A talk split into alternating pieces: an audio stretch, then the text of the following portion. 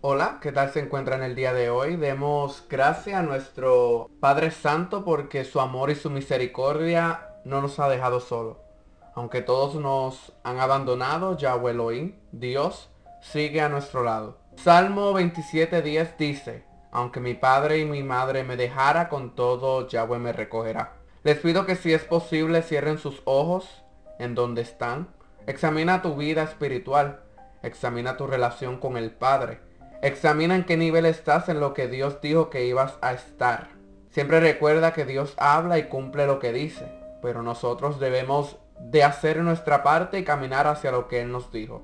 Así que, ¿en qué nivel estás? ¿Estás en el mismo nivel en donde comenzaste? ¿Estás más alto que antes o has bajado? ¿Cómo está tu oración? ¿Cómo está tu búsqueda? Esto no solo se trata de decir amén, no se trata solamente de ir al templo. No solo se trata de escuchar al predicador y al pastor. Tienes que establecer una relación íntima con el Creador para así alcanzar lo prometido. La promesa está ahí. ¿Qué harás al respecto? Deja a un lado los pensamientos que llegan a tu mente de las veces que te hirieron, de las veces que te dieron la espalda, pues a Jesús le hicieron lo mismo y hasta lo negaron. Aún así, cumplió la voluntad de Dios. Busca un lugar tranquilo, un lugar que te inspire a meditar, sea la playa, el bosque, algún paisaje donde la brisa continuamente esté fluyendo y medita en estas preguntas. Tal vez me preguntarás, ¿por qué hay que despertar? porque el hijo pródigo se fue de su casa y no fue hasta luego que no teniendo nada cayó en sí y volvió a la casa del padre.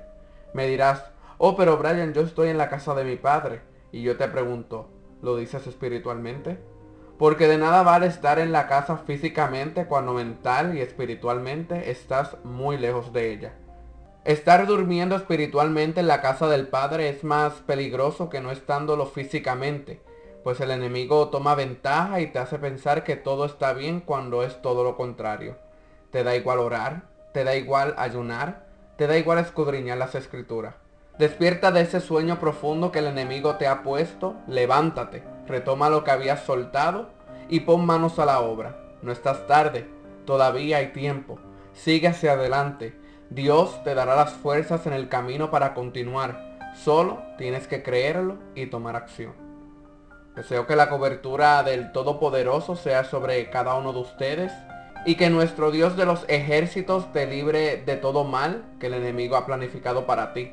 Se despide su servidor Brian Beníquez y les agradezco por haber escuchado el podcast Voz de Dios en el Desierto. Dios les bendiga y será hasta la próxima.